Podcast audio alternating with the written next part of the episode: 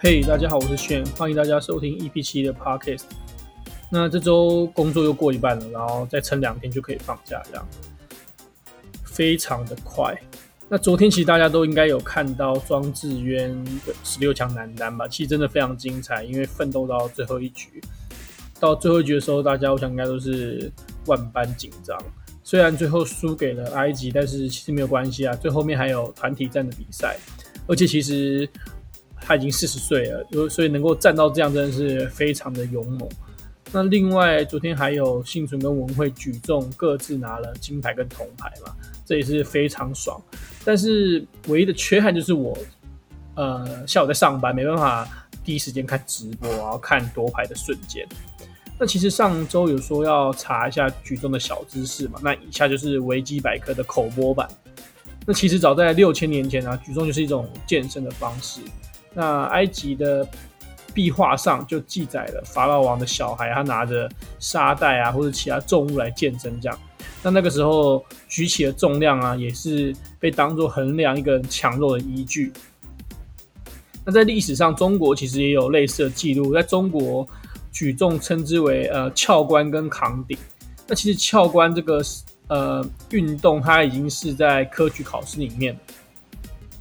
然后其实举重是一个历史非常悠久的运动了，在呃一八九六年第一次举办奥运的时候，它就已经是正式项目了。这样，好，那以上就是这个举重小知识的分享，知识型的 podcast。那今天再来分享一下我工作前做了哪些事情好了。其实我当完兵之后啊，没有马上开始面试找工作。如果前面有听的听众就知道，我那个时候其实去大阪念的语言学校。那我原本其实是想要一边申请打工签证，然后念完呃念完语言学校之后，在那边再待一年这样。但是最后我没有抽到打工签证，所以就没办法多留。就变成一个三个月短期的语言留学啊。那个时候我参加的是桃李 School，它是那种一站式的语言学校，然后小班制从头开始这样。那什么叫一站式呢？就是其实它就是一整栋楼，可能六楼，然后三楼是教室，然后我们学生就住在呃四五六楼这样。所以每天只要起床后，你只要呃简单的换个衣服，就可以到楼下三楼上课，非常方便。那我会比较推荐给就是已经工作一阵子，然后突然有个长假的人，或者是呃换工作、工作、工作与工作间那个 gap year，想要出国呃换换心情啊，放松一下，可以去参加这个逃离 School。那其实因为在那个时候我在台大在学校的时候已经上过日文二了，所以基本上在那边前一个半月都还蛮能够轻松应对啦。主要是在那边要练口说，这样跟老师啊，或者是呃下课放假出去玩，跟当地人用日文对话，那是比较难得的。那在那个时候，其实我有一边写部落格，然后下课呃都会去上舞蹈课，其实真的是蛮开心的三个月啊，所以也很感谢我爸妈愿意资助我去那边这个 gap 三个月。那大家其实可以去 Google 搜寻一下匹克邦大阪生活日记。那个就是我的部落格啦。我刚刚去呃看了一下我 Google 大阪生活日记，第一个就是我的部落格，所以我关键字其实下的蛮好的。我那个时候其实写了蛮多篇在那边的生活，蛮有趣的，大家可以去看一下。那里面最用心的就是呃有一天我跟我同学一起去梅田车站那边访问路人穿搭那一集。那个时候其实我到了梅田车站，然后只要看到穿着比较有风格的人，我就跑去访问。然后问他们，哎，最喜欢身上哪件哪件单品啊？这样其实还蛮有趣的。那说到那个时候，我发现，呃，日本的女生在时尚这块其实很喜欢穿一种外套，就是呃，整个毛茸茸的，或者是脖子袖口有一圈类似那种假的皮草那种毛毛的装饰的外套。我不知道这样讲大家听不听得懂？反正女生蛮喜欢那种呃看起来很可爱的外套啦。那我自己也觉得日本人也蛮爱古着这个东西的。那我自己也蛮喜欢古着的，我觉得古着其实蛮好看的。也有可能是因为，呃，跳舞圈的大家大家都很喜欢穿古着。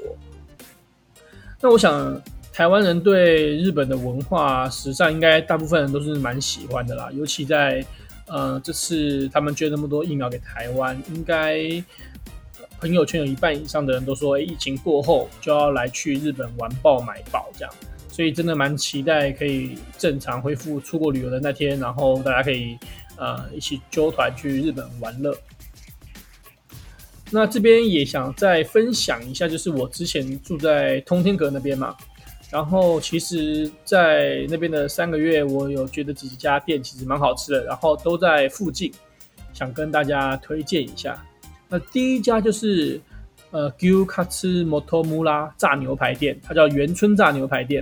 那现在好像在台湾也有分店了，它就是把炸猪排里面换成牛肉，但是它上过来之后呢，会先给你大概。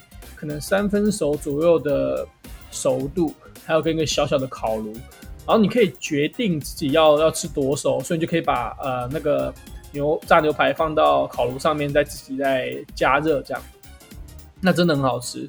我记得那个时候一份是一千三百日元左右，然后如果你在假日去的话，基本上都是要排很久很久，而且那间店应该是在韩国的可能网红店之类的，所以你假日去排队的时候，基本上。